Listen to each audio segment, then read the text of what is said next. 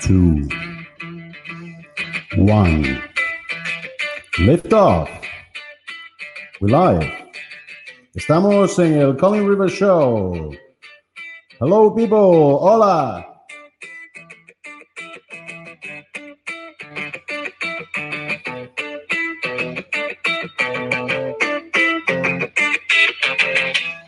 ¿Y cómo estamos todos? Buenos días, buenas tardes, buenas noches. Hoy tenemos un invitado muy especial y además va a entrar fuerte porque se están moviendo mucho las redes, muy calientes.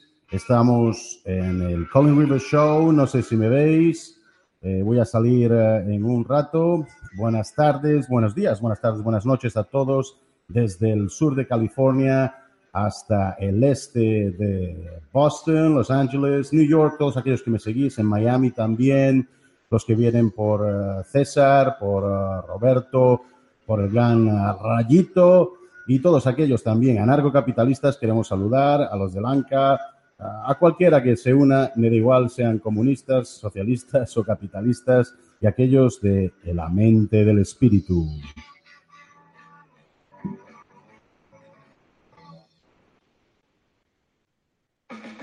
Y hoy tenemos a Juan Lampard y saludamos a Juan que está en España. Juan, ¿cómo estás?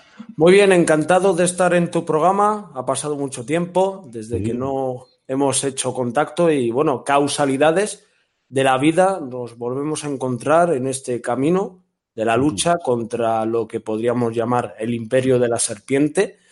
Y bueno, es un tema el que traemos hoy, muy importante porque, bueno, entre Netflix, los que opinamos en las redes y, bueno, pues todo está eh, conectado, pero bien, me encuentro bien, es decir, me mantengo aquí todavía con vida. bueno, quiero explicar a todos que, que, Juan es Juan de la familia Lampec o Lancap, no, no sé si lo Blanca, Blanca. Y yo, yo, es que soy muy malo con, con los nombres. Y además, él tiene muchas investigaciones, acaba también de sacar un libro eh, sobre el tema que tenemos aquí, que es el caso de Alcácer. Yo no tengo ni idea de nada, por eso lo quise entrevistar. Es un tema eh, que además eh, tiene paralelismo y hay, digamos, un hilo entrelazado también crímenes parecidos y, muchos más, además, en el mundo anglosajón, como en Estados Unidos, ha, habido muchos crímenes de estos y en el Reino Unido también muchos crímenes de estos y están entrelazados. Y también algo pasa o pasó también que em, eh, pudo ser incluso relacionado con gente de fuera. sabemos aquellos eh, crímenes que incluso D-Max y Discovery Channel hizo sobre, eh, no sé si te acuerdas, Juan, sobre, ¿cómo se llama? The True, que es decir... The, True. sí. Sí, sí, sí. Franklin Cover también y se descubrió que además había sido élite, que estaban involucrados jueces, eh, abogados, gente muy, muy poderosa, y esto además lo emitió televisión.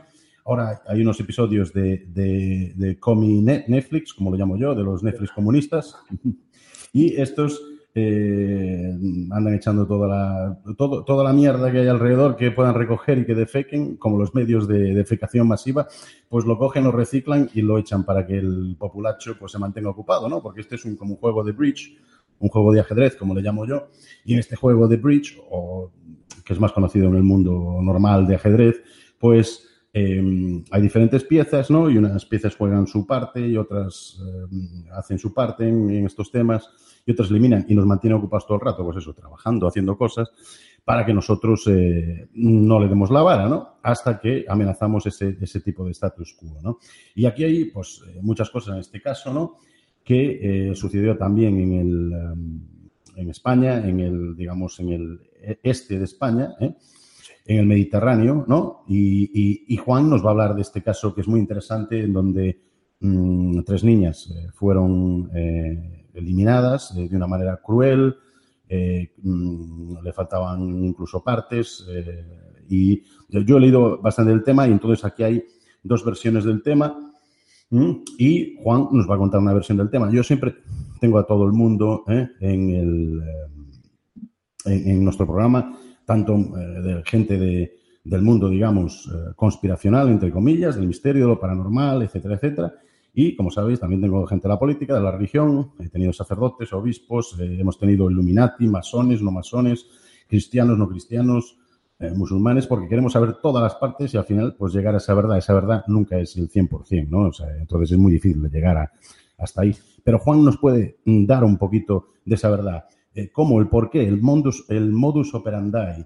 Eh, ¿Dónde? Eh, ¿Qué pasó?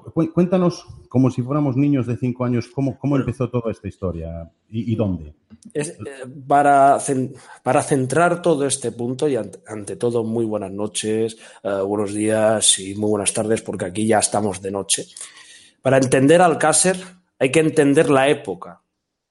Principios de los 90, están habiendo muertes muy extrañas desde el año 1984 y eh, Alcácer marca un antes y un después para toda España. Porque los casos anteriores no tenían eh, la difusión que tenía Alcácer. Mm. Tres niñas menores de edad que desaparecen, dice la versión oficial, eh, haciendo autostop para ir a una discoteca, un Opel Corsa con dos robaperas que se han subido, se han ido hacia otros lugares y luego aparecen en la famosa eh, caseta La Romana. Aparecen en ese famoso lugar, el 27 de enero de 1993. Pero Alcácer es otra cosa, no la versión oficial. La versión oficial es una tapadera de Estado. La versión oficial no lo crea la gente del pueblo, lo crea el gobierno del Partido Socialista, de Felipe González.